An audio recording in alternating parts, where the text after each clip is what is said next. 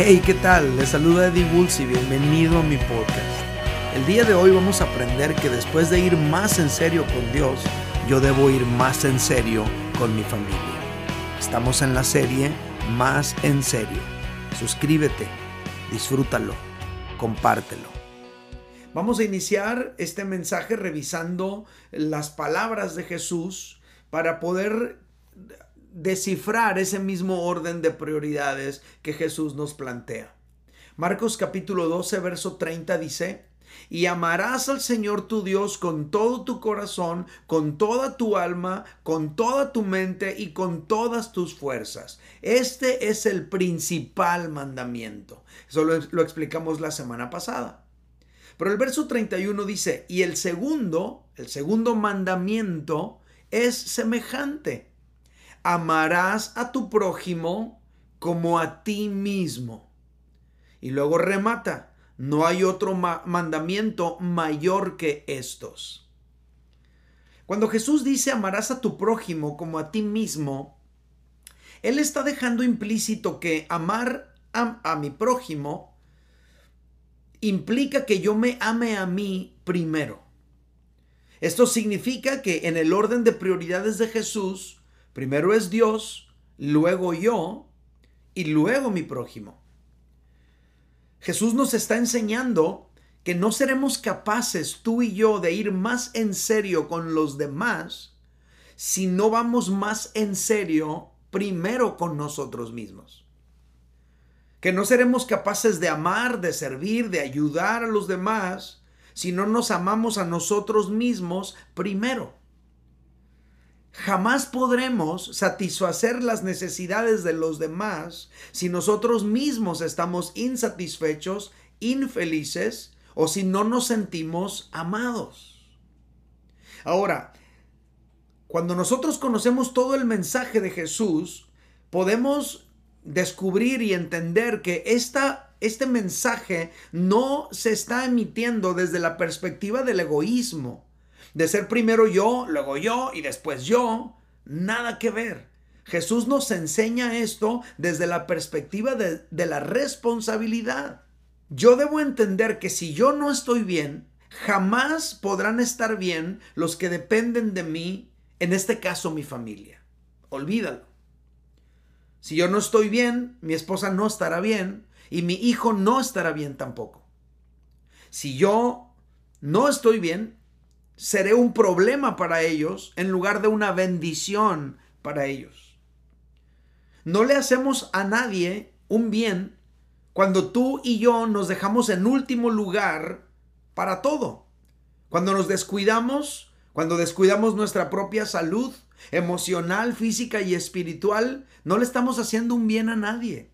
Porque al hacer esto, lo que estamos provocando es frenar nuestra propia capacidad de ser un canal de bendición para otros. Porque una persona infeliz es incapaz de hacer feliz a los que le rodean. Una persona insatisfecha es incapaz de satisfacer a los que le rodean. Una persona insolvente jamás podrá solventar las necesidades de su familia, etcétera. Entonces, Jesús nos está enseñando que para amar a mi prójimo, primero debo amarme a mí, primero debo ir más en serio conmigo, primero yo debo estar bien y tú también debes estar bien para poder ser un canal de bendición a tu familia. Entonces hoy quiero iniciar diciéndote, ámate, sánate, atiéndete, recupérate para que puedas ser un canal de bendición y no un problema para la gente que te rodea. Según Jesús, después de amar a Dios y amarme a mí, yo debo amar a mi prójimo y nuestro primer prójimo, según Jesús, es nuestro cónyuge. Porque Jesús dijo lo siguiente, Mateo 19, verso 5, y dijo, Jesús dijo, por esto el hombre dejará padre y madre y se unirá a su mujer y los dos serán una sola carne. Entonces para Jesús, igual que en la enseñanza en el Génesis, nuestro cónyuge es una extensión de nosotros mismos porque somos una sola carne. Nuestro primer prójimo es nuestro cónyuge. El apóstol Pablo también confirmó esto cuando dijo lo siguiente, hablándole a los maridos. Efesios capítulo 5, verso 28. Así también los maridos deben amar a sus mujeres como a sus mismos cuerpos. El que ama a su mujer, a sí mismo se ama. Fíjate cómo el apóstol Pablo está hablando de esa, esa simbiosis, esa relación tan estrecha que hay entre el esposo y la esposa. El que ama a su mujer a sí mismo se ama. El primer prójimo del hombre es su esposa el primer prójimo de la mujer es su esposo. Por otro lado, el apóstol Pedro dijo lo siguiente en la primera carta, en el capítulo 3, versículo 7, dice el apóstol Pedro, vosotros maridos igualmente vivid con ellas, con la esposa, sabiamente, dando honor a la mujer como a vaso más frágil como a coherederas de la gracia de la vida y luego remata para que vuestras oraciones no tengan estorbo. ¿Qué tan importante es la esposa para el marido que sus propias oraciones podrían ser estorbadas si no vive con su esposa sabiamente? Sus propias oraciones serían estorbadas si no vive con su esposa dándole honor si no la trata como vaso más frágil, si no la trata como a coheredera de la gracia de la vida, si no va más en serio con ella, sus oraciones podrían ser estorbadas. No hay ninguna responsabilidad más alta y más honorable para un hombre que tratar a su esposa como Dios espera que la trate. Solo aquellos que han decidido ir más en serio en su matrimonio, solo aquellos que han tomado la decisión de ir más en serio con su familia, tratarán a su esposa de esta manera. Tenemos que entenderlo. Dios nos llama a ir más en serio con nuestra familia, empezando con nuestra esposa. Entonces, tomando en cuenta la enseñanza de Jesús y la enseñanza de los apóstoles, nuestro primer prójimo es nuestro cónyuge. Sin embargo, la Biblia también dice lo siguiente, Salmo 127, verso 3, dice, He aquí, herencia de Jehová son los hijos, cosa de estima el fruto del vientre. ¿Qué nos está enseñando aquí el salmista? Pues nos está diciendo que los hijos son una herencia de Dios para los padres. Esos son los hijos para ti. Son fruto del vientre, son cosa de estima. Es decir, los hijos son un regalo maravilloso que Dios nos ha dado a los papás. Los hijos son importantísimos en tu vida. Considerando todo lo que estamos enseñando en este momento, englobando toda esta información, podemos aprender entonces que nuestros primeros prójimos, a quien nosotros debemos amar como a nosotros mismos en primer lugar, es nuestra familia. Empezando por nuestro cónyuge y luego nuestros hijos. Ellos son tus primeros prójimos, tu familia. No puede ser que le des el primer lugar a tus amigos del trabajo, a tus compas del barrio, que a tu familia. Tu familia son tus primeros prójimos. Obviamente desde la perspectiva de los hijos, los primeros prójimos son sus padres.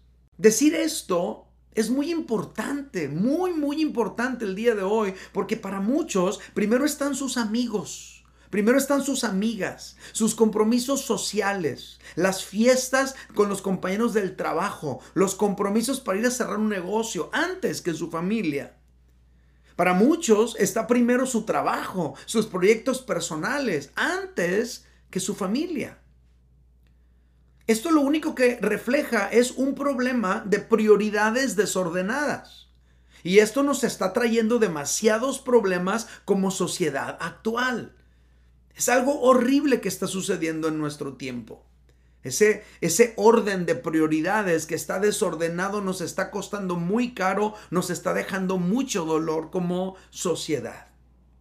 De todo esto, podemos aprender lo siguiente. Yo lo quise encerrar en una verdad central para todos ustedes y es lo siguiente. Después de ir más en serio con Dios, debo ir más en serio con mi familia. Hoy el Señor nos está llamando a ti y a mí a ir más en serio con mi familia. Y alguien puede decir, ¿qué le pasa, pastor? Pues si yo sí le echo ganas con mi familia, allí voy, ahí estoy, yo trabajo y le doy el chivo a mi mujer y ahí voy a dormir diario, estoy con mi familia. Bueno, ¿qué es ir más en serio con mi familia? Quiero explicar eso el día de hoy. Ir más en serio con mi familia es lo siguiente. Número uno, hacer de mi familia mi proyecto principal. Eso es ir más en serio con mi familia. Para muchas personas, su familia es el lugar donde aterrizan cada día por la tarde para descansar, reabastecerse de víveres y seguir adelante el día siguiente. Eso es la familia para mucha gente. Para muchos otros su familia es como un hotel en el que llegas de pasada cada tarde o cada noche, de lunes a viernes, pero los fines de semana tienes tu cura con tus amigos, con tus amigas o tienes tus propios proyectos personales. Mandas a los hijos con los abuelos y te lanzas a agarrar cura con tus amigos o sigues adelante con esos proyectos que ya tenías para el fin de semana. Esto es algo que viven muchos hombres y muchas mujeres y se está acentuando cada vez más ahora que están proliferando las mentiras del feminismo y la igualdad de género, en el que se está enalteciendo el éxito personal, profesional y económico de la mujer por encima del llamamiento sagrado de la maternidad. Y sí, claro, tenemos más mujeres profesionales, más mujeres que conducen el carro que se compraron por ellas mismas, más mujeres con ropa eh, muy llamativa y lo que tú quieras, pero una sociedad rota y enferma. Esta manera de actuar y de ver la familia como algo secundario o menos prioritario que nuestro desarrollo personal, la verdad es que nos está costando demasiado caro como sociedad.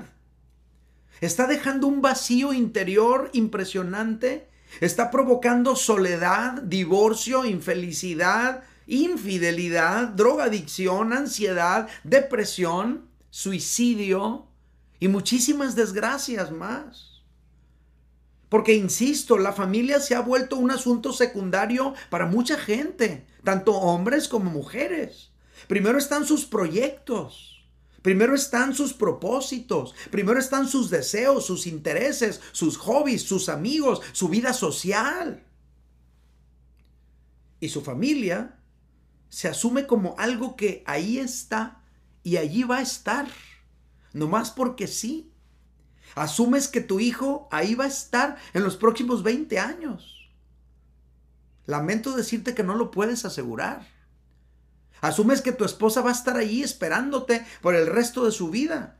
Tengo que decirte que a lo mejor no va a ser así. Lamentablemente te darás cuenta hasta que los hayas perdido. Es doloroso, es fuerte, pero es real. Y es algo que están viviendo muchas personas alrededor del mundo. Sin embargo, la Biblia todavía dice esto en Génesis 12, 3. Y serán benditas en ti le dice Dios a Abraham, todas las familias de la tierra. En otras palabras, Dios quiere bendecir tu familia. Dios quiere restaurar tu familia. Tu familia y mi familia todavía están en el corazón de Dios. Pero verás esto suceder cuando tú y yo tomemos más en serio a nuestra familia, haciendo de nuestra familia nuestro proyecto principal, más que nuestra empresa, más que nuestros logros personales. No hay nada más importante que tu familia. No hay nada más importante que tu matrimonio que ver desarrollarse a tus hijos. Ahora te lo estoy hablando de esta manera y abriéndote mi corazón porque yo tuve un momento en mi vida donde también, igual que algunos de ustedes, estaba persiguiendo un proyecto personal. En este caso como ministro en la música, como cantante cristiano. Y esto estuvo a punto de costarme mi propia familia. Y aunque yo lo estaba haciendo para Dios, lo había abrazado como mi propio proyecto personal. Y viajaba todo lo que se pudiera. Y cuando regresaba me dedicaba a la congregación a la que había descuidado por andar viajando. ¿Y mi familia en qué lugar quedaba? Descuidé a mi esposa. Dejé de poner atención a sus necesidades. Y por esa conducta lastimé profundamente su corazón. Hasta que entendí que mi proyecto más importante en la vida debía ser ella y mi hijo, debía ser mi familia. Más que mi carrera musical, más que la iglesia, ellos eran mi proyecto más importante. Eso, eso me llevó a mí a reagendar, reajustar, reacomodar toda mi vida. Empecé a incluirlos en mis propios viajes. Iban conmigo en el carro por horas, viajaban conmigo en aviones a diferentes lugares. Cuando me invitaban a un lugar decía, sí, pero tienes que pagar el boleto de mi esposa y de mi hijo también porque necesitábamos reacomodar nuestra vida. Todo eso implicó hacer algunos sacrificios personales. No era más fácil, pero era mejor. Y esos sacrificios implicaban renunciar hasta cierto punto al éxito personal, pero escúchalo bien, para abrazar el éxito familiar. Pero el día de hoy, mucho tiempo después de haber tomado esa decisión y haber hecho ajustes, He encontrado mucho mayor gozo en ver crecer a mi hijo y verlo desarrollarse en su vida personal, en su vida espiritual, que en viajar tanto como lo hacía años atrás. He encontrado mayor gozo en tener a mi lado a una esposa feliz y que me ama, que vivir en carreteras, aeropuertos y hoteles con tal de lograr un sueño personal. Ir más en serio con mi familia es hacer de mi familia mi proyecto principal. Lo voy a repetir, ir más en serio con mi familia es hacer de mi familia mi proyecto principal. ¿Qué es ir más en serio con mi familia? En segundo lugar, es asumir nuestros roles con compromiso. Familia, una de las razones por las que las familias están fracasando el día de hoy es por el desorden en cuanto a los roles y a las funciones al interior de su propia familia. Hay familias que se dejan llevar por lo que los hijos quieren o por lo que los hijos no quieren. En otras palabras, los hijos dirigen las decisiones de la familia. ¿Cómo puedes soltarle la dirección de tu familia a un hijo de tres años que te está haciendo un berrinche? Pues aunque parezca exagerado, lo he visto suceder. Ay, es que no vinimos a la congregación porque el niño no quería. Porque el niño se quería quedar, ver quedar en la casa a ver la tele. Ay, es que no fuimos porque el niño no tenía ganas. Y así. Hay otras familias en que los hombres sueltan el liderazgo a su esposa y hay otras familias donde las mujeres son las proveedoras y el hombre es un cero a la izquierda. De todas esas familias podemos ver. Pero ir más en serio con mi familia es levantarme y abrazar mi rol con firmeza y vivir el orden de Dios al interior de mi familia. Yo como esposo, mi esposa como esposa, mi hijo como hijo cada quien su rol. Cuando Dios instituyó el matrimonio, Dios mismo definió los roles. Esto no lo dejó a la imaginación de cada quien, Dios lo estableció. Por ejemplo, Génesis capítulo 2 versículos 15 al 18 dice, Tomó pues Jehová Dios al hombre, ¿quién lo tomó? Dios tomó al hombre y lo puso en el huerto del Edén para que lo labrara y lo guardase. Y mandó Jehová Dios al hombre diciendo, de todo árbol del huerto podrás comer, mas del árbol de la ciencia del bien y del mal no comerás, porque el día que de él comiereis, ciertamente morirás. Y dijo Jehová Dios, no es bueno que el hombre esté solo, le haré ayuda idónea para él. Tu Edén es tu familia. Ese es tu jardín del Edén. Estos fragmentos nos dejan ver claramente el rol que Dios estableció para el hombre y para la mujer. Claramente podemos captar que al hombre se le asignaron funciones de liderazgo. Labrar el huerto, guardarlo y dirigirlo bajo las indicaciones de Dios. Puedes comer de todo esto, pero de esto no. Y también podemos ver con claridad que a la mujer Dios la definió como ayuda idónea del hombre. El apóstol Pablo reafirmó el rol del varón cuando escribió esto, por ejemplo, en su carta a los Efesios capítulo 5, versículos 23 y 24. Dice el apóstol Pablo, porque el marido es cabeza de la mujer. Así como Cristo es cabeza de la iglesia la cual es su cuerpo y Él es su Salvador.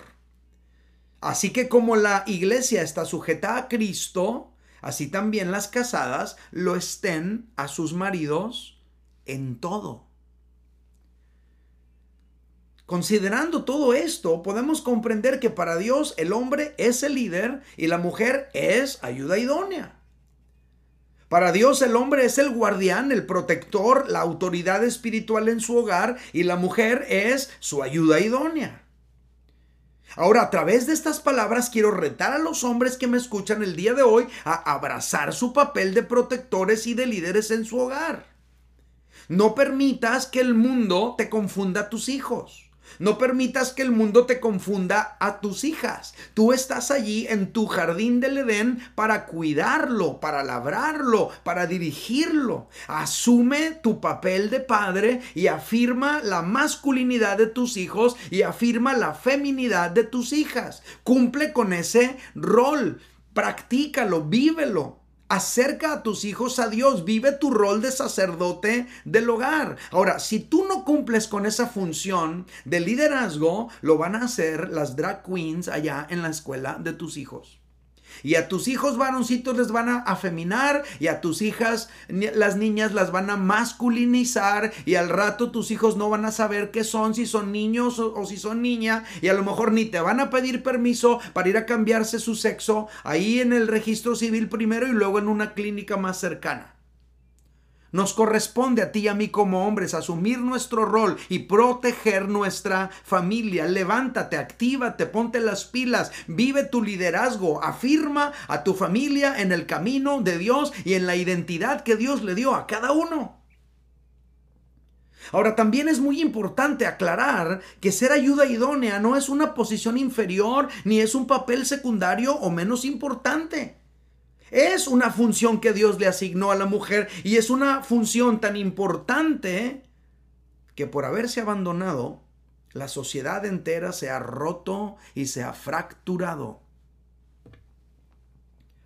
A las mujeres aquí presentes les digo, no caigan en el engaño de este mundo que te dice que tienes que ser emprendedora, que debes ser líder, que debes destacar, que tú eres igual que el hombre. Es una mentira. No hay rol más sagrado y más importante para una mujer que el de ser esposa y madre. No hay otro rol más sagrado y más importante para una mujer que el de ser esposa y madre. Y no te prohíbe la Biblia que emprendas, mujer, al contrario. Es muy posible que Dios te dio esos dones, úsalos, pero el punto es este, no sacrifiques a tu familia en el intento. No sacrifiques nunca tu rol principal, el de ser ayuda idónea, el de ser esposa, el de ser madre. Que tu rol principal defina el ritmo con el cual tú vas a emprender y vas a hacer las otras cosas. Es poniendo a ellos en ese lugar importante, tomándolos más en serio y luego dedicando tiempo a las otras cosas para complementar, pero no para superar a tu esposo. Dios te diseñó para ser esposa y madre. Si tú te sales de ese diseño original, entonces la maquinaria entera de la creación se va a dañar como ya está sucediendo. Porque este engaño del feminismo y de la igualdad de género tiene décadas y ha minado impresionantemente el rol y el papel de las mujeres en la sociedad como madres y como esposas y mira el desastre, el caos que se ha generado. Así de importante eres en tu hogar, amada mujer. El problema, y esto es para los hombres, el problema es que a veces las mujeres no pueden ser ayudas idóneas porque los hombres no tienen una visión. Porque los hombres no tienen un proyecto para su familia. Porque los hombres no están ejerciendo su liderazgo. ¿En qué va a ser ayuda idónea tu esposa si no sabes a dónde vas? ¿En qué va a ser ayuda idónea tu esposa para ti si no sabes ni qué quieres en la vida? Entonces, hombre, es importante que vayas más en serio con tu familia asumiendo tu rol de líder. Si tú asumes tu rol de líder, entonces va a ser bien fácil para tu esposa encontrar su posición, ayuda idónea para ti y tus hijos van a ir siguiéndolos a ustedes que van al frente. También existe otro problema. El problema es que a veces las mujeres se apropian del liderazgo del varón porque quizá vienen de hogares donde ha imperado el matriarcado, mamás que mandan, que mangonean, que controlan, que manipulan al esposo. Y vienen de un hogar donde hay un hombre que no tiene carácter, que es un cero a la izquierda, que no tiene visión ni liderazgo. Y te formaron así en casa. Y ahora estás en tu matrimonio haciendo las cosas igual. O a lo mejor simplemente los hombres han soltado el liderazgo y cuando la mujer asume la totalidad de la administración, de la disciplina, del rumbo de la familia, entonces la mujer tiene el liderazgo y ya no lo va a soltar. Pero escucha bien, mujer, finalmente se va a drenar en ese intento por tú dirigir, en ese intento por tú tomar una posición que no te corresponde, se va a drenar tu vitalidad anímica, tu gozo, tu estabilidad emocional como mujer y eso está provocando que vemos cada vez más mujeres exhaustas, que ya no pueden más, porque han estado bajo un ritmo muy fuerte, sostenido por mucho tiempo, asumiendo un rol, un liderazgo que no les corresponde. Dios te diseñó para ser esposa y madre, ayuda idónea. Y finalmente, por una situación o por otra, los hijos son los que terminan pagando las consecuencias de una familia disfuncional. Con carro sí, pero disfuncional. En un fraccionamiento privado sí también posiblemente, pero disfuncional. Sí, sí, sí, en un colegio privado que cuesta mucho dinero la mensualidad, pero la familia disfuncional. Sí, sí, sí, con vacaciones en otras ciudades y con aviones y hoteles, pero una familia disfuncional. Y el asunto es que después, cuando ellos formen sus propias familias, van a reproducir las mismas disfuncionalidades que en sus familias paternas. Ir más en serio con mi familia es hacer de mi familia mi proyecto principal. Cumplir con mi rol de sacerdote, de líder, de protector, de proveedor. Y que cada uno dentro de la familia asuma sus roles con compromiso. A esta sociedad le urge que tú y yo vayamos más en serio con nuestra familia. De verdad, es urgente. Esta sociedad está rota, esta sociedad está quebrada, esta sociedad está vacía, deprimida, triste. Recuerda esto. Dios no nos llama a ser célebres. Dios nos llama a ser fieles buen siervo y fiel. En lo poco has sido fiel, en lo mucho te pondré. Dios no nos llama a ser célebres, Dios nos llama a ser fieles. No hay ninguna ganancia económica, no hay ningún reconocimiento público que sea más importante que el de ser fiel a lo que nos corresponde en nuestra familia No hay ningún reconocimiento público, no hay ninguna ganancia económica, no hay ningún, no sé, ninguna fama impresionante que importe más que edificar una familia sana, bendecida, con legado, que honre a Dios, que inspire a nuestros hijos a formar familias sanas también. El primer lugar donde tú y yo debemos ser fieles en esta tierra es en nuestro hogar. Sé fiel a tu esposa. Sé fiel a tus hijos. Sé fiel a tu proyecto más importante en la vida, que es tu familia. El éxito profesional a costa de perder tu matrimonio no vale la pena. El éxito profesional a costa de perder tus hijos no vale la pena. El éxito profesional a costa de perder tu familia no vale la pena. Es una trampa del enemigo para destruir esta sociedad. Dios no nos llama a ser célebres, Él nos llama a ser fieles. Quizá tú que me estás escuchando estás roto, estás quebrado. Y si empiezas a revisar dónde empezó todo, quizá vas a encontrar que todo este desastre en tu interior es el resultado de un padre o una madre que no estaban en serio con su familia. A lo mejor fue un padre o una madre que estaban enfocados en otras cosas más que en cuidarte. A lo mejor tu papá estaba enfocado en agarrar cura, en, andar de parranda, en andar con otras mujeres más que cuidar de la familia. Y a lo mejor tu, tu mamá estaba enfocada en ir detrás de tu papá y tratar de agarrarlo en la maroma y no perder su matrimonio que cuidarte a ti.